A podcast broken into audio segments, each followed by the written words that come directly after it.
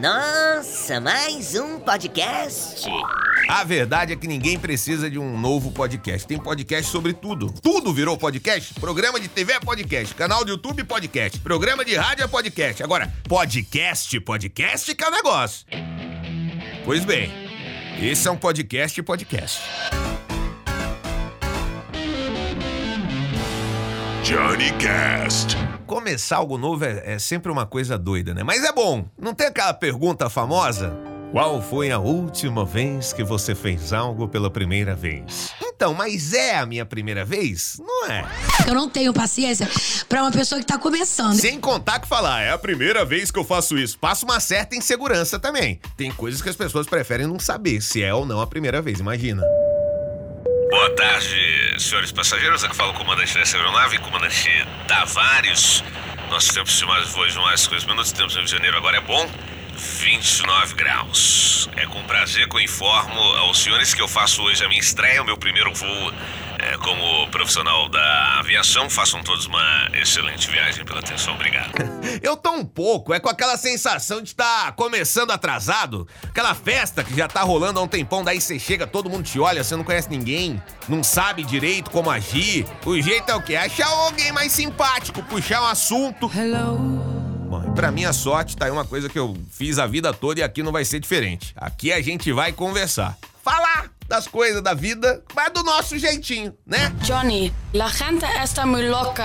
Agora, antes de começar, eu preciso dizer que esse episódio só foi viabilizado porque neste mês eu fiz aniversário. Eu não sei você, mas eu, sempre que eu faço aniversário, eu me pego pensando no que, que eu tô fazendo da minha vida. No meu caso, na verdade, é mais sobre o que eu não tô fazendo da minha vida. Aqueles projetos engavetados sempre vêm à tona nessa hora. As pessoas estão lá. Meu Deus, tô ficando velho. Preciso praticar um esporte, mas eu odeio esporte. Quer dizer, eu não odeio esporte, mas eu, eu prefiro assistir esporte. Será que eu sou tipo um voyeur de, de atividade física? Hum, vi um filme sobre voyeur esses dias. Caramba, eu queria muito fazer um filme. Acho que eu ainda tenho aquele roteiro sobre rádio. Ninguém mais quer saber de rádio também. Tudo virou podcast. Preciso executar o projeto do podcast. Vou comer bolo primeiro. Eu fiz 33 anos dia 8 de junho. Tem alguém aqui que faz aniversário dia 8 de junho? Quem é o famoso que faz aniversário no mesmo dia que você? Daqui a pouco a gente vai descontar, fica ligadinho. No meu caso é o seu Jorge. É isso aí. Eu gosto de pensar em datas. Só que mais do que aniversários, eu gosto de ver o que, que rolou de interessante em dias específicos. Por exemplo, a Wikipédia tem página pra todos os dias do ano. Você sabia disso? E é só abrir aqui, ó. Por exemplo, você tá ouvindo esse episódio dia 30 de junho? Nesta data, em 1953, a Chevrolet fabricava o primeiro Corvette. Se você tá ouvindo no dia 25 de julho, nessa data foi criado o Ministério da Saúde brasileiro, também nos anos 50. Agora, se você tá ouvindo no dia 11 de agosto, você tá ouvindo atrasado pra caralho. Mas obrigado mesmo assim. Alô?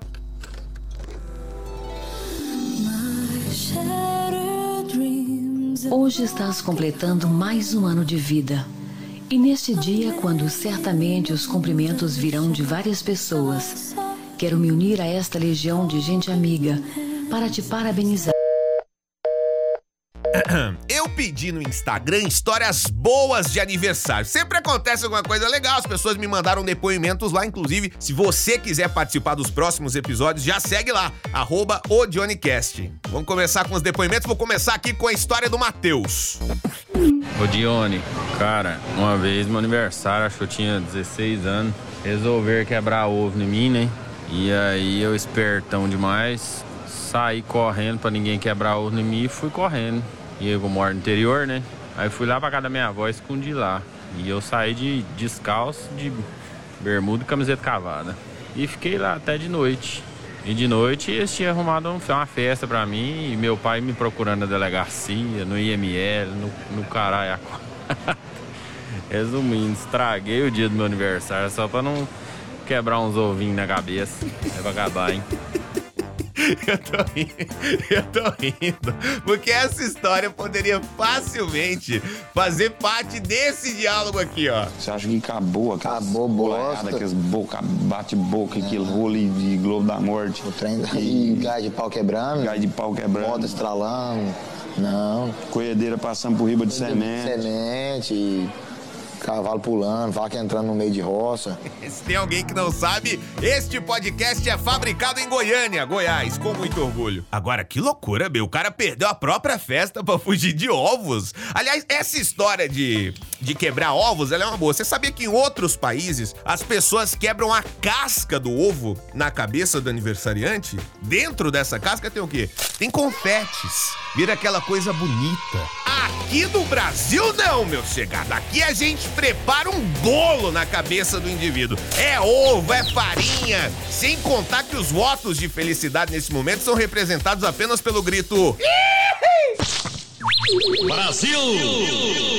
Próxima história da Salma. Fala, Johnny Botelho todos que escutarão esta história. O que acontece? No meu aniversário de 33 anos, eu planejei fazer uma festa no meio do mar das Bahamas, no navio que eu trabalhava, junto com os meus amigos do mundo todo. O plano era amanhecer, assistir o nascer do sol, bebendo os bons drinks, dançando, falando sete idiomas ao mesmo tempo. Acontece que, na época do meu aniversário, sopraram o Covid no ar do mundo e eu fiquei presa dentro do navio sem os meus amigos, só com um bando de gente estranha que eu não conhecia, mais de 60 nacionalidades a bordo e eu não conhecia ninguém. O que me restou foi passar o meu aniversário trancada na cabine, sem nenhum abraço, obviamente, porque era proibido pelos protocolos. Não só o meu aniversário, mas como também passei 70 dias presa no navio durante a pandemia sem saber quando voltaria para o Brasil. Fiquei triste, chorei, me embriaguei, mas pelo menos eu fiquei triste nas Bahamas. Ah, eu tô muito chateado. Não exatamente por você, eu tô chateado de não ter ouvido a sua história enquanto tocava essa música aqui, ó. A história toda é, é maravilhosamente é, horrível, mas tem uma frase que ficou marcada aqui, abre aspas. Pelo menos eu fiquei triste nas Bahamas.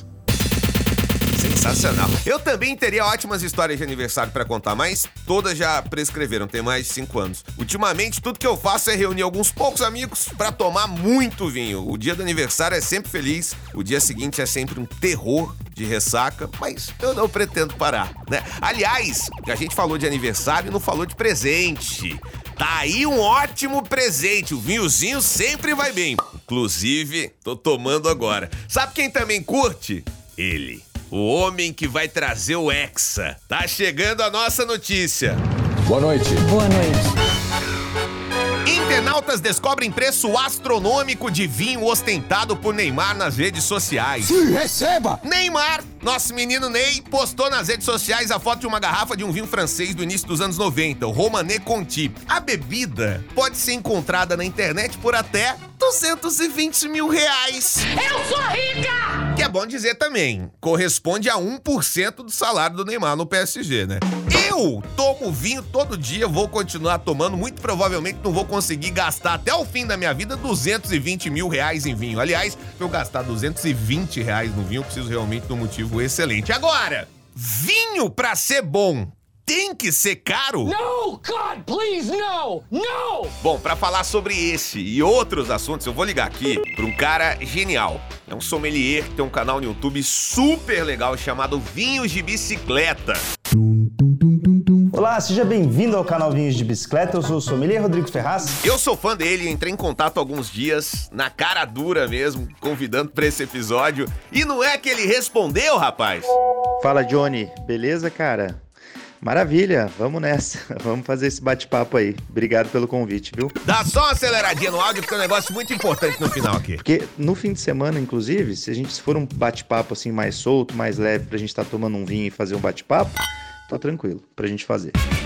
Bom, Rodrigo, eu, cumpri, eu cumpri a minha parte do acordo, eu tô aqui tomando o meu vinho. Você tá tomando vinho aí também, não? Cara, eu cumpri a minha parte ah, do acordo. Ah, esse...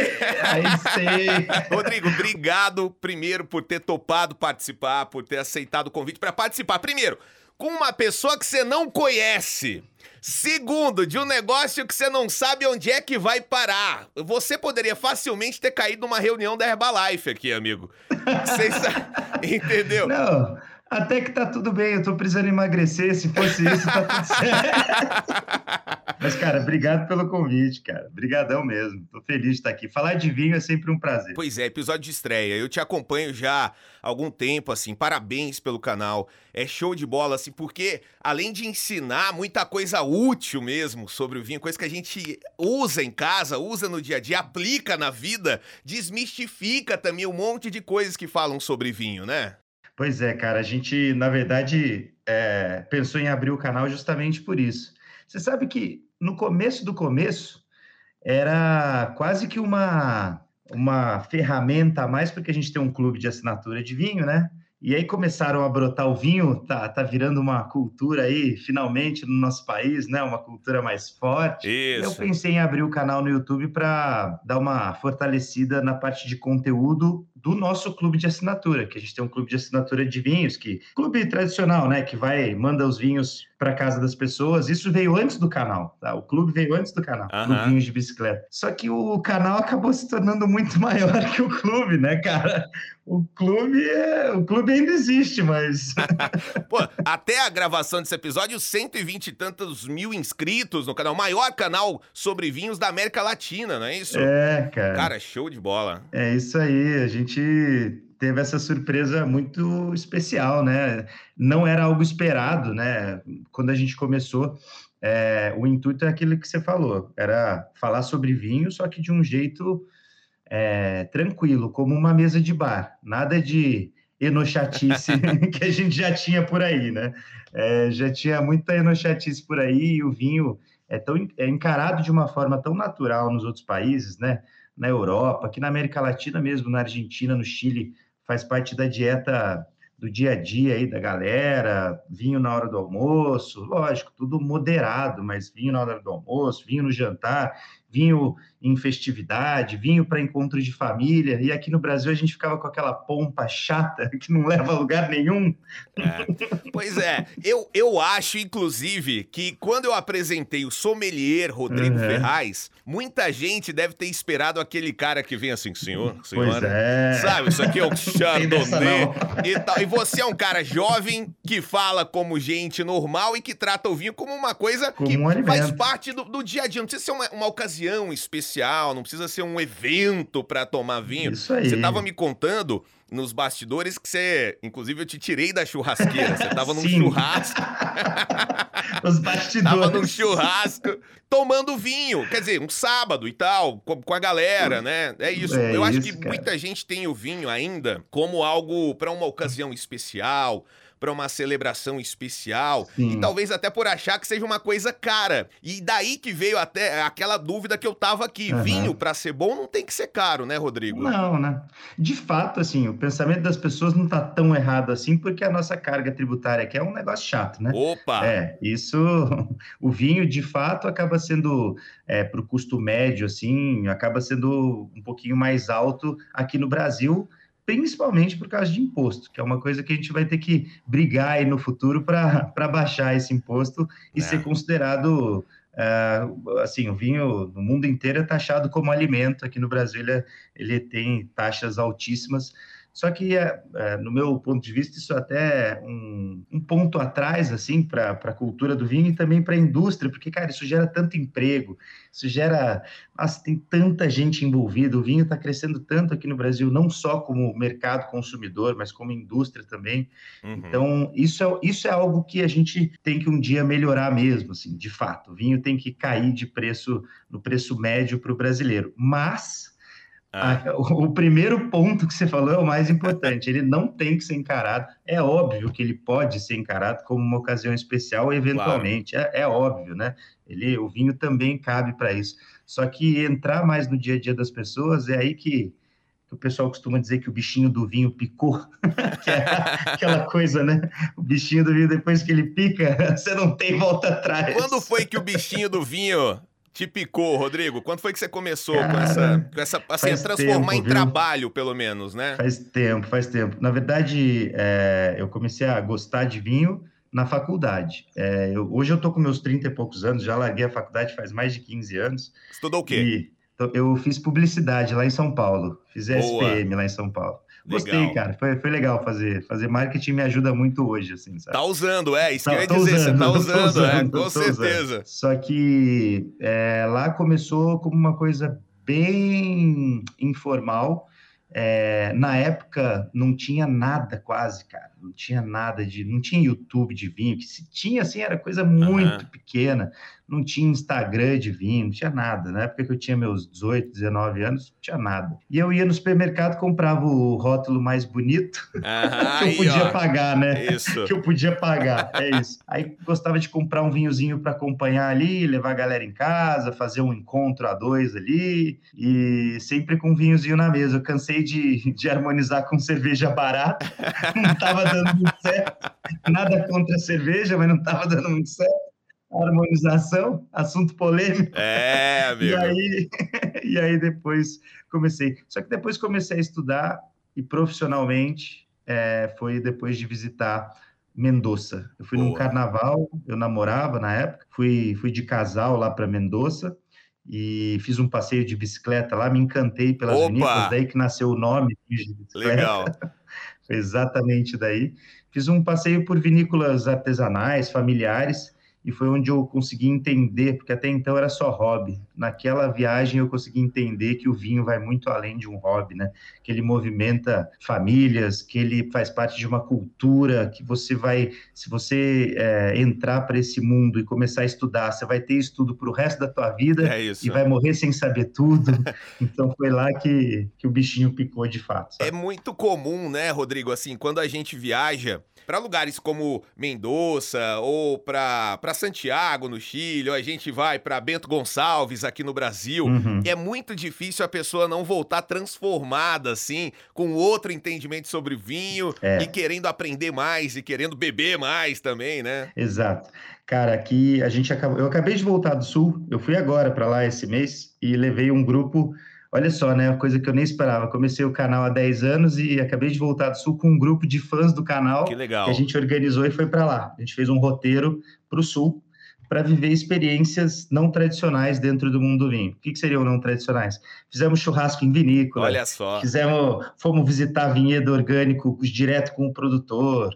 Cara, só experiências muito legais, assim, muito imersivas dentro do mundo do vinho. Foi, foi com 20 pessoas. Que legal. A gente lançou isso no, no canal e levamos 20 pessoas para visitar. E, te- e vai ter de novo, pelo que eu vi no seu canal, tem. Vai, Agora em- vai. em A agosto gente- vocês vão fazer mais uma, né? Pra quem tá ouvindo antes de agosto de fazer. 2022, Sim. dá, dá pra se organizar então e participar, que é super legal. E não só isso, viu, Johnny? Porque é, como deu muito certo, eu estava ansioso nesse primeiro roteiro aí, né? Se tudo ia dar certo e tal. Pô, tava preocupado se as vinícolas iam encarar é, né, de uma forma legal isso daí. Bicho. Todo mundo lá, a gente até quero agradecer aqui no seu podcast as vinícolas, porque a galera não só comprou a ideia, como recebeu a gente de braços abertos. Legal. Depois o pessoal que acompanha no canal falou assim, né? O pessoal que foi, eles disseram, Rodrigo, a gente se sentia parte da família lá nas vinícolas e tal, porque a gente viveu, a gente sentou à mesa com eles, né? Sentou à mesa, jantamos, almoçamos, tomamos café da manhã com direto com os produtores. Então foi um projeto que me bateu assim de uma forma muito especial e a gente quer dar continuidade para isso. Já estou planejando Uruguai e África do Sul para os próximos roteiros. legal, com a cara, galera, que com a legal. galera. Vai ser legal. Sensacional. Rodrigo, você falou de. Agora a gente tava conversando, você falou de quando você começou do vinho a dois, né? O vinho a dois. E tem uma coisa aí também meio afrodisíaca que envolve o vinho. Tem, você até falou disso no canal recentemente. É, tem, É, viu, cara? Não tem isso. Pior que tem, e é científico o negócio. Mas você é não sente que além da ciência, a intenção já não fica um pouco mais clara? Quando você Já. fala assim, vamos tomar uma cervejinha, pô, cervejinha. Mas você fala, vamos tomar um vinho? Vamos, vamos tomar. Pois é, cara. A famosa sexta-feira da maldade. É, exato. é com vinho, não é com cerveja. É isso aí. Então, É, mas, Mas é, o vinho, ele, depois que a gente vai estudar sobre isso, você vê que ele já foi mencionado nesse sentido por vários filósofos gregos, Olha. na Roma Antiga. A galera já sabia o que era bom desde aquela É. época. O vinho sempre foi atrelado a, a algo nesse sentido de paixão, de amor, como uma bebida afrodisíaca. E hoje a gente sabe que isso não é só uma percepção, não é só filosofia. Hoje é ciência. De fato, o vinho ele acaba aumentando nossa libido, lógico, sempre, né? Eu sempre vou repetir isso, mas é, é o fato. Moderadamente, não dá pra gente. Claro. Não é, você você vai tomar três garrafas de vinho, você só vai capotar, você não vai fazer nada. Não vai aumentar sua libido, não vai fazer nada. O álcool vai te fazer mal só. Isso. Mas é, se você tomar moderado e tal, e, e isso, e ter isso como uma coisa é, contínua na tua vida, porque as pesquisas até indicaram isso, não dá para ser moderado só no fim de semana. Ele começa a fazer mais efeitos positivos para a sua saúde, tanto e também para a área sexual da coisa, né, para a libido, mas ele começa a fazer ter uma influência positiva para a tua saúde se você fizer disso um hábito mesmo, sabe? Entendi. Só que uma tacinha Não por dia. adianta você marcar um encontro daqui um mês, chegar o É. dia, você encher a cara de vinho e falar, hoje É, eu não. arraso. Isso Não não, é assim. adianta. Não é desse. Você Mas bebe todo aumenta a dia. Rodrigo? Você toma vinho todo dia? Cara, quase todo dia trabalho, quase todo dia experimentando vinho, provando vinho. Sim. É lógico que, como a gente trabalha com isso, é, você não pode engolir tudo que você bebe, porque se eu engulo tudo que eu bebo, eu acabo virando um alcoólatra. Se eu Sim. for provar tudo que eu, que eu bebo, então a gente tem que descartar, eventualmente, a trabalho mesmo, em degustações. Pô, quando eu fui jurado de concurso, é, a gente passa dois dias, passei dois dias lá no Sul, nesse último que foi de espumantes, provei 50 vinhos numa manhã, cara. Então, assim, Olha isso. é, quando é trabalho, é trabalho mesmo. Você Claro. Põe o vinho no, no paladar, sente ali o que você tem que sentir e acaba descartando. E aí tem aqueles que você gosta muito ali, que você sente, opa, Você volta na vale a garrafa. pena. Aí você, aí você engole.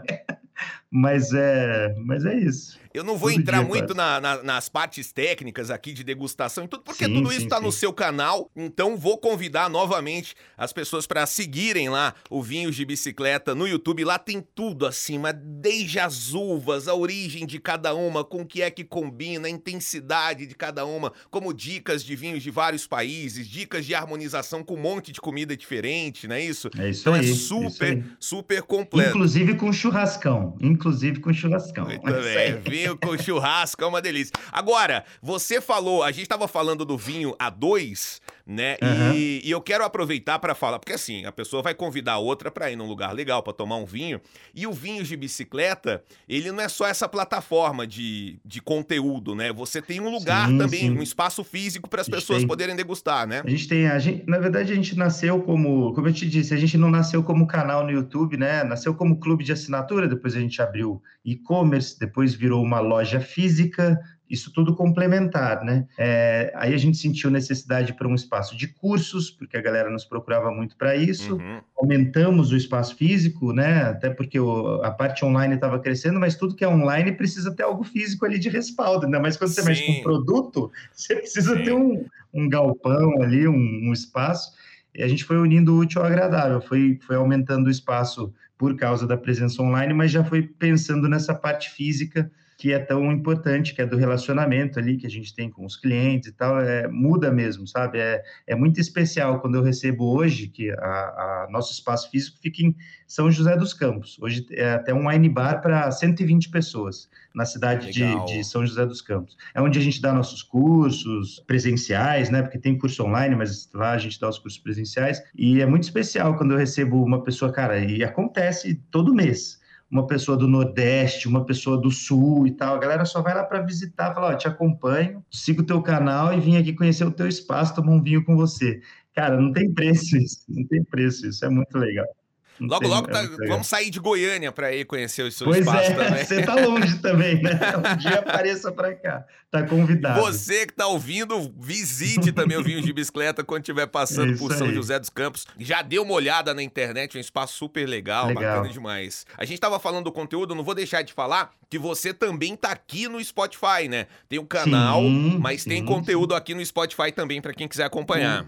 É, o podcast foi a última, a última empreitada aí da Vinhos de Bicicleta, a gente já tinha o canal no YouTube, falou, por que não? vamos lá, vamos, vamos fazer no Spotify também. Ô, Rodrigo, vamos falar um pouquinho aqui é, de vinho no Brasil, assim, sobre, sobre a cultura mesmo de, de tomar ou não vinho no Brasil. A primeira coisa que vem à cabeça das pessoas quando se fala em vinho e, e, como você, por exemplo, estava tomando vinho num churrasco, as pessoas falam, mas pô, mas vinho no calor, como é que é, né? Pô, não tá quente pra você meter um vinho tinto aí e tal. Tem muito disso ainda, né? E tem, não tem, tem, nada a ver. Nada a ver. É, na verdade, não, é assim, eu. É, essa última harmonização aí que você falou, o vinho tinto é, no calor, realmente, cara, existe vinho tinto para calor, mas também existe vinho branco, também existe vinho rosé, também existe espumante. Eu acho que a cultura do vinho no país precisa dar um, um passinho adiante, ela já está dando, tá? Sim. Aquela questão do imposto que eu te falei lá no começo é algo que, que foi barrando isso acontecer com mais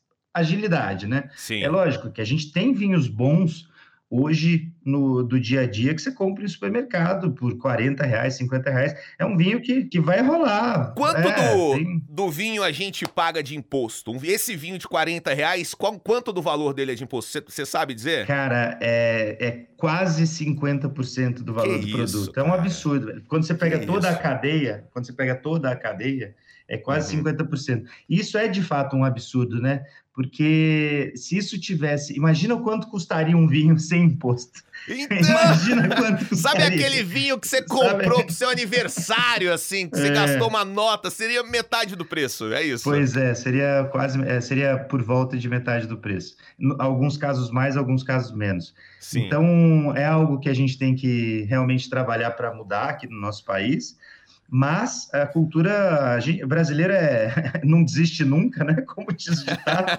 e a gente está tá crescendo demais, assim, a cultura do vinho é, não é algo tão habitual ainda como a cerveja, mas está crescendo a passos largos. Agora, bom dizer também, porque quando se fala em quem admira vinhos, assim, Pessoa que está acostumada a tomar vinho, os amigos Uhum. conhecem porque tomam vinho, deve acontecer com você. É imaginar que Sim. quem bebe vinho se converteu a uma seita de que a pessoa não bebe Né? mais nada na vida. Ah, não, mas o Agora- Rodrigo só toma vinho. Ali não...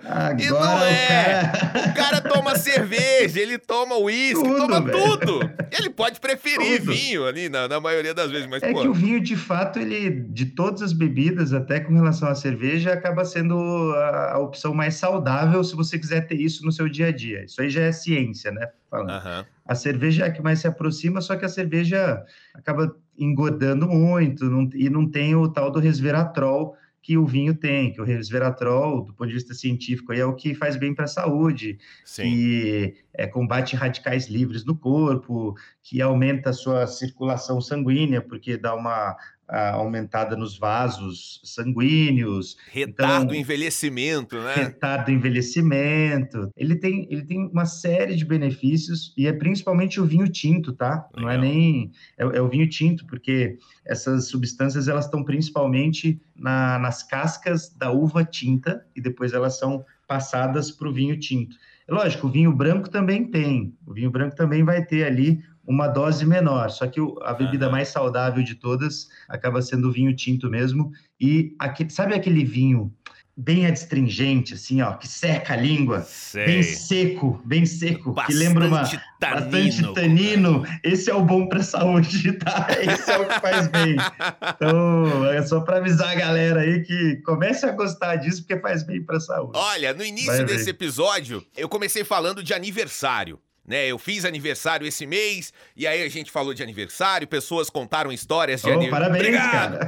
Pessoas Parabéns. contaram histórias de aniversário. E tem uma, uma pergunta que eu imagino que você deve ouvir bastante, que é, Rodrigo, que vinho é bom pra dar de presente? Hum, essa é boa. Que vinho que é bom pra dar de presente? Vamos deixar essa dica pra Essa é você boa. que tá ouvindo aqui o episódio pra poder presentear com vinho, que é sempre um bom presente. Aliás, é, é meio que uma Bora. maldição também, é uma coisa boa, uma maldição. Quando a pessoa descobre que você gosta de vinho, você nunca mais ganha outra coisa na vida. recebe vinho. Só recebe vinho. Mas, cara, sendo bem sincero, eu também só apresentei o com vinho hoje em dia, então. É mais fácil, pô. Mas Eu diria o seguinte, ó, a gente ouve muito essa pergunta, principalmente lá na loja física e lá no, no atendimento online da, da empresa. Aham. Aí o que, que eu ensinei a galera a responder, que eu acho que é o caminho mais seguro. Fala assim, ó, você conhece o perfil da pessoa? Primeira pergunta é, você conhece? Você sabe que a pessoa gosta de tinto, ou gosta de branco, ou gosta de rosé, ou gosta de tinto encorpado, ou gosta de vinho brasileiro, ou gosta de, de vinho europeu? Beleza, se a pessoa sabe, legal, facilitou, já vai ali no caminho ali e, vai. Agora, se a pessoa não sabe nada, fala assim, ó, nem conheço direito o gosto da pessoa, quero dar um vinho para agradar. Aham. Aí eu, eu recomendo os coringas, os famosos vinhos coringas. Opa! É. Atenção para os coringas Os de coringas. presente aí. Manda aí, quais são? Não, é o seguinte, algumas uvas que dificilmente a pessoa não vai gostar. É, uvas que são fáceis de harmonizar com vários tipos de comida, que não são nem muito tânicas, nem pouco tânicas, um vinho que não é nem muito ácido, nem pouco ácido, um vinho que é de médio corpo. Então você pega aí é, Garnacha, é, Pinot Noir, ahn, Merlot, Sangiovese. Cara, geralmente quando você dá vinhos com essas uvas, você vai acertar. Geralmente, tipo, dificilmente alguém vai falar, olhar uma uva dessa e falar, beber um vinho desse e falar, nossa, não gostei.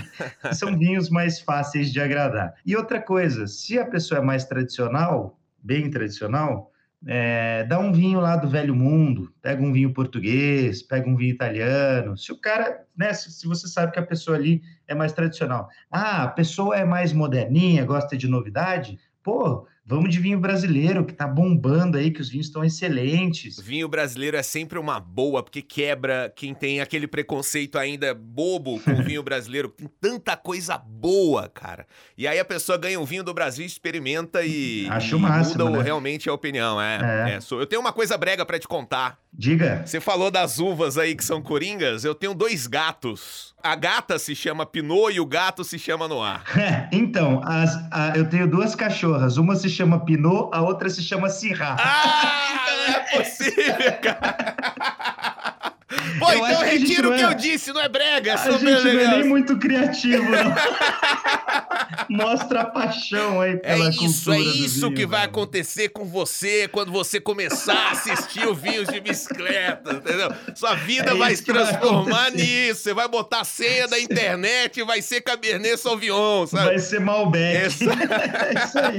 Rodrigo, cara, que legal bater esse papo contigo. Eu Eu, antes de terminar aqui o nosso papo, eu queria divulgar os canais. É, o Instagram, o, o endereço mesmo do lá. YouTube. Fique à vontade aí, por favor. É, quem quiser acompanhar a gente, toda semana tem conteúdo de primeira linha lá, novinho em folha no YouTube. É, vinhos de bicicleta, é só colocar vinhos de bicicleta e o pessoal já vai achar facinho, facinho. Show. É, no Instagram é arroba vinhos de bicicleta. E agora o podcast em todas as plataformas, a mesma coisa.